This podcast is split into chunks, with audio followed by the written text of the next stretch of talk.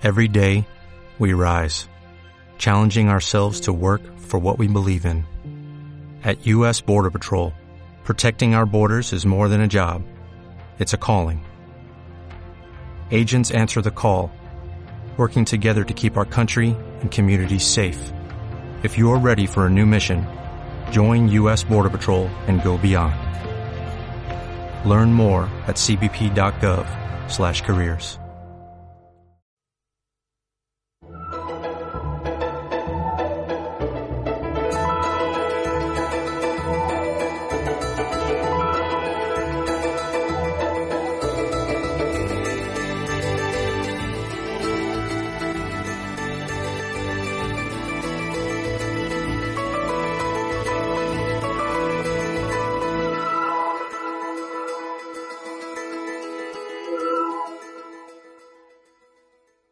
amigos, quisiera dedicar un programa más de esta serie para conocer a Dios, para, para preparar el año de la fe. Quisiera dedicar un programa más a pecado original, sobre todo a las consecuencias del pecado original. Y es que realmente fue algo muy importante, decisivo para nuestra historia. ¿Cuáles fueron las consecuencias del pecado original? Fueron muchísimas y no puedo, lógicamente, en un solo programa referirme a todas ellas. Comencemos por una, quizá la más importante. El pecado original, en el fondo, se produce porque la serpiente, el enemigo, el demonio, consigue meter en el corazón del hombre y de la mujer la desconfianza hacia Dios. El hombre y la mujer que creían en un Dios amor que habían tocado con las manos, habían sido creados por él, estaba calentita la obra de la creación. Sin embargo, el hombre y la mujer llega un momento en que desconfían, se dejan convencer por la serpiente que piensa, eh, que les dice y ellos aceptan que Dios, Dios es celoso de su poder y que Dios les tiene miedo. Lo dice así el catecismo. La escritura muestra las consecuencias dramáticas de esta primera desobediencia. Adán y Eva pierden inmediatamente la gracia de la santidad original. Tienen miedo del Dios de quien han concebido una falsa imagen, la de un Dios celoso de sus prerrogativas. Desde este primer pecado, concluye el catecismo, una verdadera invasión de pecado inunda el mundo. Primera consecuencia, el hombre ya no se fía de Dios. Uf, esto, esto va a tener realmente una larga historia. Hemos perdido la confianza en Dios. Y por eso, lo diré al final de este capítulo, la solución viene de la mano de confiar de nuevo en Dios. La solución viene de la mano de decir, Dios mío, me abandono en ti, Dios mío, confío en ti. El hombre no confía en Dios, el hombre quiere ser Dios, el hombre piensa que Dios eh, le tiene miedo, y al final el hombre va a pagar las consecuencias de este alejamiento, de esta desconfianza de Dios. Una de esas consecuencias, fruto de la desconfianza, es la aparición del dolor, la aparición del sufrimiento. Es decir, bueno, el dolor eh, es, es, plural, el dolor es muy variado, ¿no? Bueno, hay, hay dolor, hay sufrimiento en el cual el ser humano no tiene la culpa. Por ejemplo, las víctimas de un terremoto, de un maremoto, de determinadas enfermedades, casi todas ellas, no todas, eh, determinadas enfermedades, el hombre no tiene la culpa. Bueno, y esto hace sufrir, y esto nos plantea, evidentemente, interrogantes acerca de la principal afirmación de nuestra fe, la existencia del Dios amor. Pero, sinceramente, la mayor parte del sufrimiento del hombre está provocado por el otro hombre, es decir, por la consecuencia del pecado.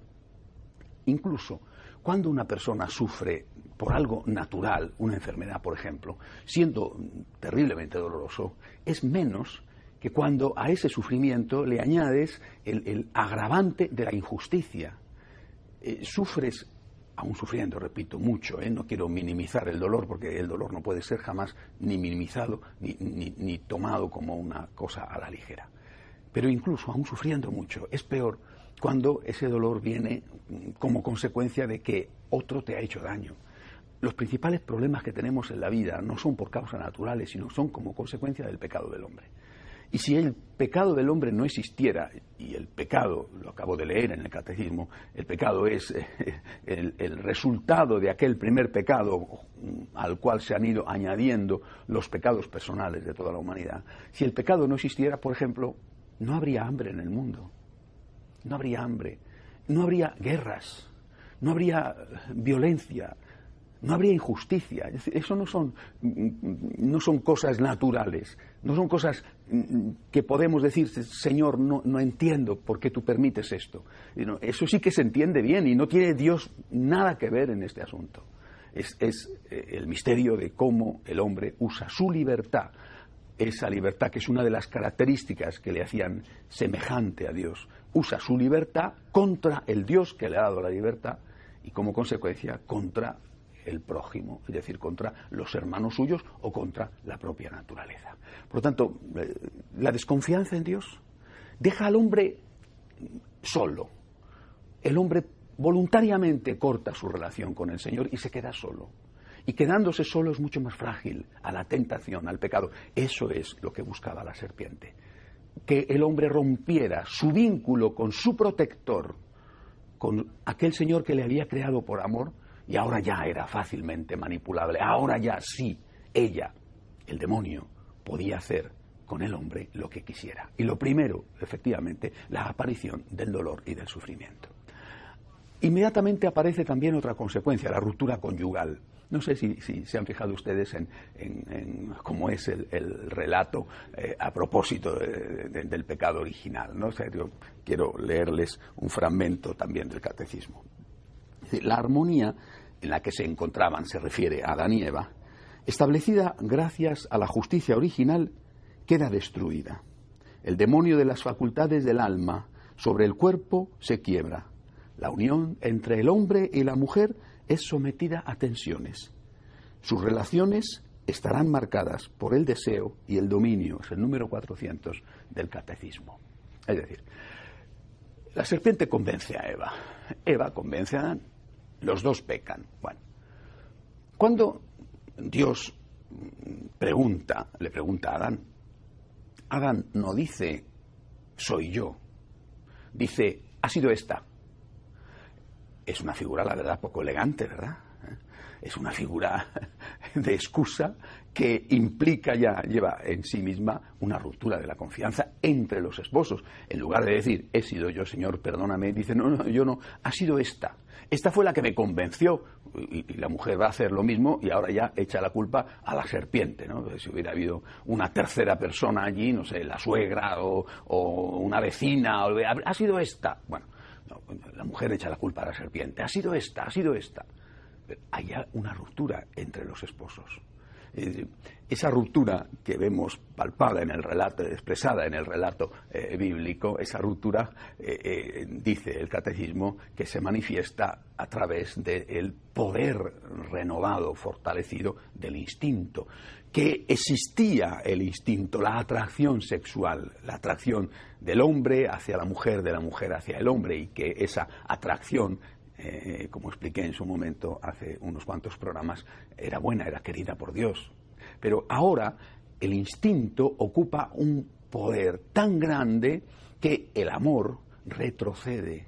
Dios ha creado al hombre y a la mujer, los ha creado hombre y mujer, y los ha creado para que se amen, no solo para que generen hijos, sino para que se amen. Eh, eh, el elemento generador, el elemento sexual es un elemento del amor, pero no es, el amor es mucho más. El amor es mucho más que tener sexo. Es decir, los animales tienen sexo, los hombres se aman. Los animales tienen sexo, el hombre y la mujer se aman. Y amarse significa pensar en el otro. Amarse significa pensar en el bien del otro incluso antes que uno mismo. Yo cuando hago los, cursillos prematrimoniales, o cuando los hacía en mi parroquia, siempre, eh, siempre hacía una pregunta. ¿Por qué te quieres casar? Y prácticamente la respuesta era siempre la misma. Quiero casarme porque quiero ser feliz con esta persona, porque creo que con esta persona, mi novio o mi novia, voy a ser feliz. Casi nunca escuché decir quiero casarme con, con esta persona, con mi novio con mi novia, porque quiero hacerla feliz, porque quiero hacerle feliz, porque quiero contribuir a su felicidad. Muy pocas veces. Y eso es el amor verdadero. El amor verdadero no es yo te quiero a ti para que tú me hagas feliz. Y un elemento de esa supuesta felicidad va a ser las relaciones sexuales que tienen que ser placenteras. Y ahí entramos en un capítulo en el cual ya eh, eh, empezamos a decir, y si no lo es, experimentemos, busquemos cosas nuevas, porque hay que darle, según dicen estúpidamente algunos, hay que darle siempre un ingrediente de novedad a la relación. No, no, lo que hay que dar es un ingrediente de amor a la relación. Y amor, el amor verdadero, eh, repito, es generosidad, es pensar en el otro. Y por lo tanto es también sacrificio, es salir de uno mismo. Esto es una de las consecuencias que rompe el pecado original. Es decir, debido al pecado original, nosotros, el hombre y la mujer, tienen una relación donde el amor, que debería de ser lo único, y el amor incluiría la relación sexual, se convierte en una cosa, en muchos casos, secundaria o que desaparece una consecuencia. Segunda consecuencia, las relaciones fraternales. Las relaciones fraternales que se, ven, eh, se ponen de manifiesto en la Biblia a través del asesinato de Abel a manos de Caín. Caín mata a Abel. Eh, o sea, primero desconfianza entre los esposos, una desconfianza que se va a traducir en un imperio de los sentidos, eh, un imperio del instinto y un retroceso de lo que es el verdadero amor.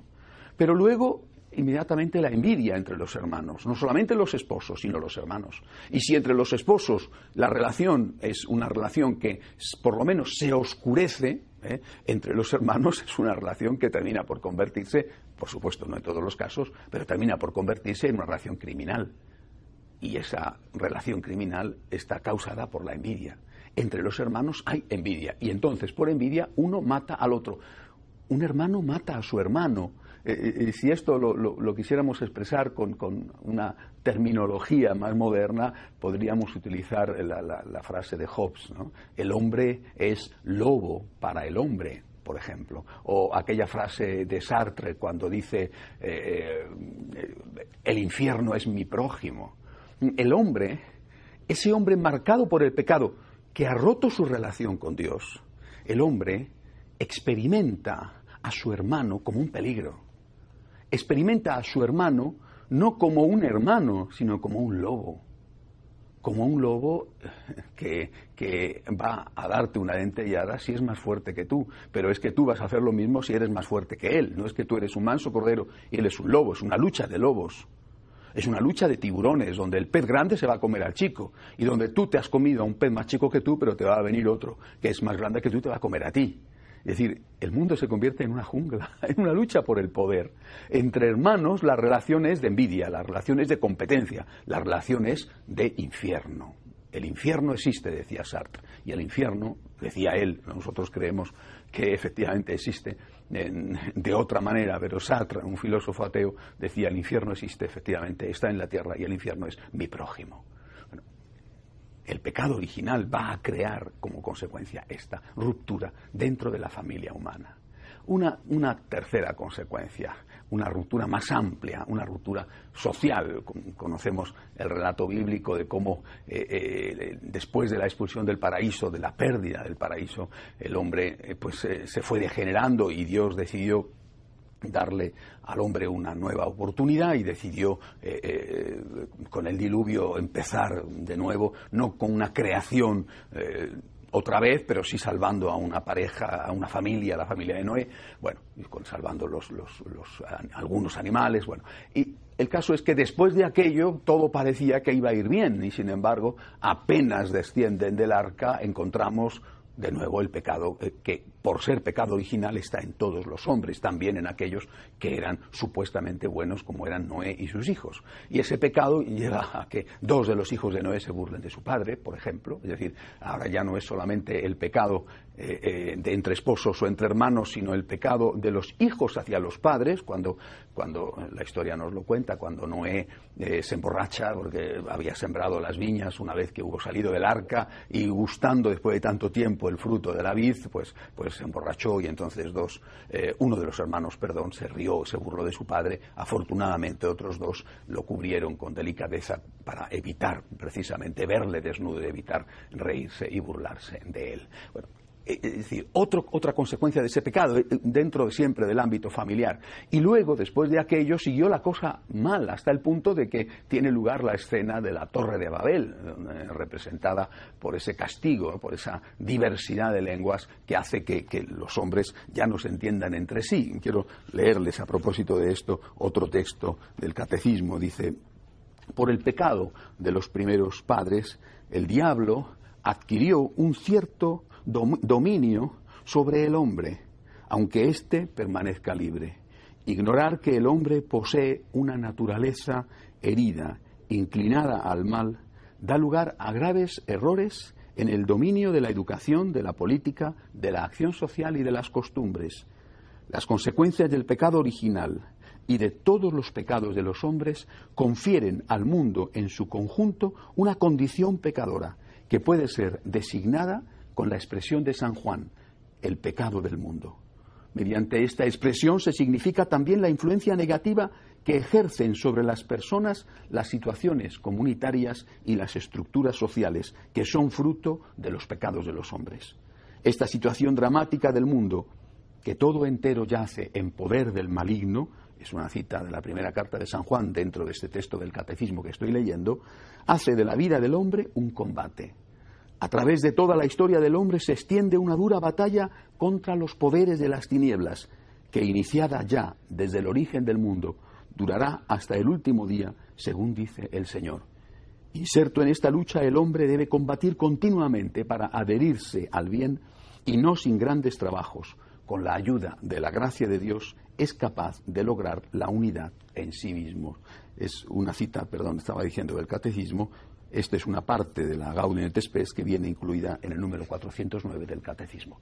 Es decir, el hombre, cuando se aleja de Dios, cuando desconfía de Dios, cuando deja de experimentar a Dios como su Padre, cuando deja de creer que Dios le ama, cuando empieza a considerar a Dios un rival, cuando hace caso a todos esos que le dicen tienes que matar a Dios para ser libre, Tienes que matar a Dios, es decir, tienes que acabar con tu fe en Dios para ser tú mismo.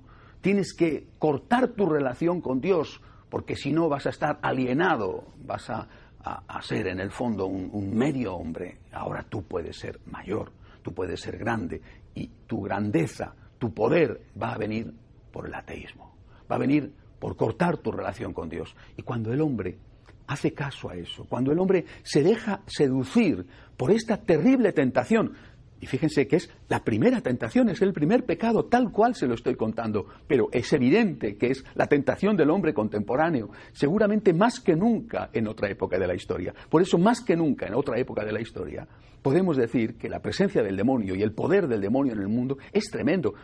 Repito, lo dice el catecismo, lo dice el Santo Padre Benedicto XVI continuamente. El poder del mal es tremendo. Y es tremendo porque el hombre está profundamente lleno de soberbia. Y porque el hombre ha desconfiado y desconfía de Dios. Y porque el hombre ya no ve a Dios como el amigo, sino que ve a Dios como el rival, como aquel que tiene que desaparecer para poder emerger con todo su poder el hombre. Esta es la tesis de Nietzsche, la tesis del superhombre, y esto fue el alimento ideológico de Hitler, por ejemplo. Es decir, de la gran raza aria que tiene que estar por encima de todas las demás razas, que desencadenó una de las peores catástrofes que el hombre ha causado, la Segunda Guerra Mundial. el hombre, alejándose de Dios, el hombre se queda sin fuerzas, sin armas, sin defensa, delante de las insidias del enemigo. E inmediatamente, inmediatamente van a venir las consecuencias. El dolor, el dolor provocado por el pecado del otro hombre. La ruptura en el matrimonio, es decir, el experimentar la relación sexual no como una cosa que forma parte de un designio de amor, sino experimentar la relación sexual desde la perspectiva de la violencia o desde la perspectiva del poder, desde la perspectiva del placer y no desde la perspectiva de la entrega experimentar la relación familiar, la relación hombre-mujer, la relación hermano-hermano, la relación hijo-padre o padre-hijo, desde la perspectiva del poder, de la perspectiva del miedo, de que el hombre va a intentar sojuzgar a la mujer, la mujer va a intentar sojuzgar al hombre, la lucha de sexos introducida, la lucha de clases dentro de las relaciones hombre-mujer, que es lo que algunos han pretendido, otros han conseguido y otros han denunciado. Esto es consecuencia de aquel primer pecado, y repito, lo vemos explícitamente contado en esa escena en la cual eh, Adán se excusa ante Dios y le echa la culpa a Eva. La relación entre hermanos dentro de esta relación familiar que implica, oye, que uno mata al otro. Nada menos. Que el primer crimen es entre hermanos y se produce por envidia. Y eso corregido y aumentado nos lleva a esta situación que estamos viviendo hoy, en la cual la desconfianza hacia Dios genera inevitablemente una desconfianza entre nosotros. Ahora, el hombre es peligroso para el hombre. Eh, dicen con razón que el lugar más peligroso para el ser humano hoy en día es el vientre de su madre, porque efectivamente allí es donde mueren de forma provocada la mayor parte de los seres humanos, repito, que mueren de forma provocada, no los que mueren lógicamente de forma natural. Y esto es el extremo, el colmo. El hombre se convierte en un peligro para el hombre, en un lobo para el hombre. El hombre se convierte en un infierno para el hombre. ¿Por qué? Porque el hombre se ha alejado de Dios, el hombre ha olvidado esas leyes naturales que Dios le había dado.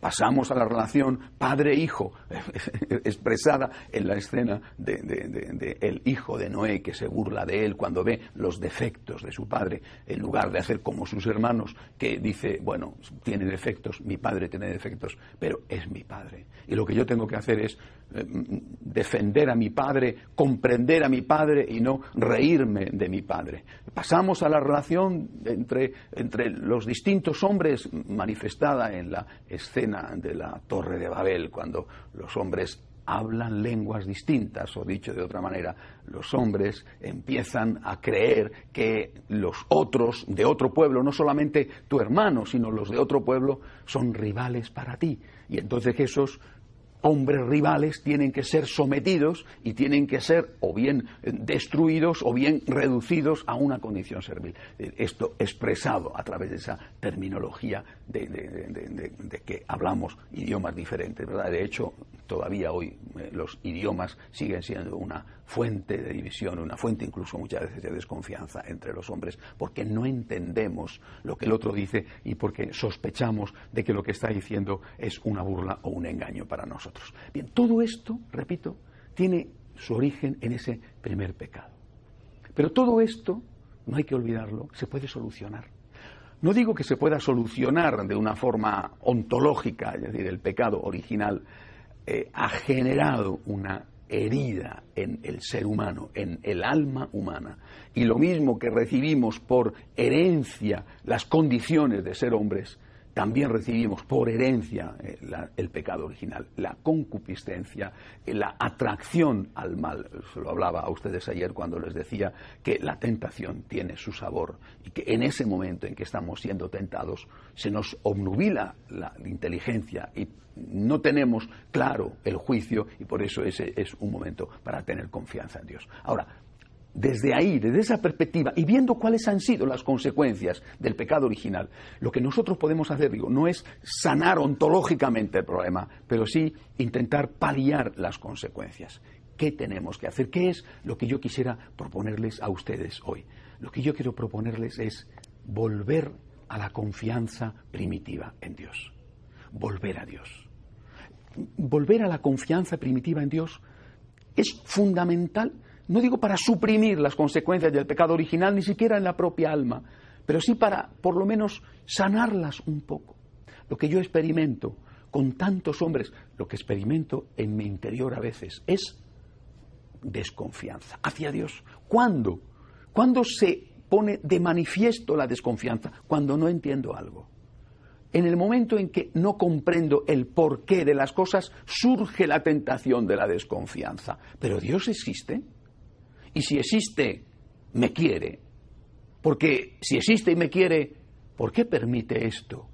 Ahí está la tentación. Pero es que esa es, repito, la tentación que le hizo la serpiente a Eva y a Adán.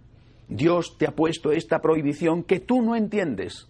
Y eso es porque no te quiere bien, porque te tiene miedo, porque sospecha de ti. Y Eva y Adán creen a la serpiente. Creyendo a la serpiente se alejan de Dios. Nosotros corremos el riesgo de caer en la misma trampa y de hecho caemos en la misma trampa una y otra vez cuando no entendemos. Ay, yo no comprendo. Por lo tanto, me alejo de Dios. ¿Y qué te sucede cuando te alejas de Dios? Lo mismo que a Eva y Adán. Te quedas solo. Un ejemplo para terminar. Se muere una persona que amas y es terrible. Conozco a tantos padres que han perdido a sus hijos. Es terrible. Eso es solamente un caso, pero seguramente el peor. Un papá o una mamá que pierden a un hijo. Es terrible. Es inevitable la pregunta. Hasta aquí, de acuerdo. Pero ¿por qué la respuesta a la pregunta tiene que ser alejarte de Dios? Es que al alejarte de Dios, ¿va a resucitar tu hijo? Al alejarte de Dios, ¿se te va a quitar el dolor? ¿Te vas a sentir en paz? Porque dices, ya no creo en el amor de Dios, ¿tu hijo va a aparecer a la mañana siguiente en tu casa? ¿O tú vas a sentirte como si no se hubiera muerto tu hijo? No es verdad. Lo que sí que es verdad es que tú te vas a quedar solo, es decir, que tú vas a perder la fuente de la paz, la fuente de la fortaleza para poder llevar adelante ese sufrimiento. Por eso, dado que las consecuencias del pecado original son terribles, intentemos paliarlas, volviendo lo más posible al estado original. Dios mío, yo confío en ti. Y confío en ti justo, y te lo digo justo, cuando tengo motivos para dudar. Ese es el momento de la confianza. No cuando todo va bien, sino cuando tengo motivos para decir, ¿dónde estás, Señor? Y en ese momento añado, Señor, Dios mío, yo confío en ti. Hasta la semana que viene, si Dios quiere.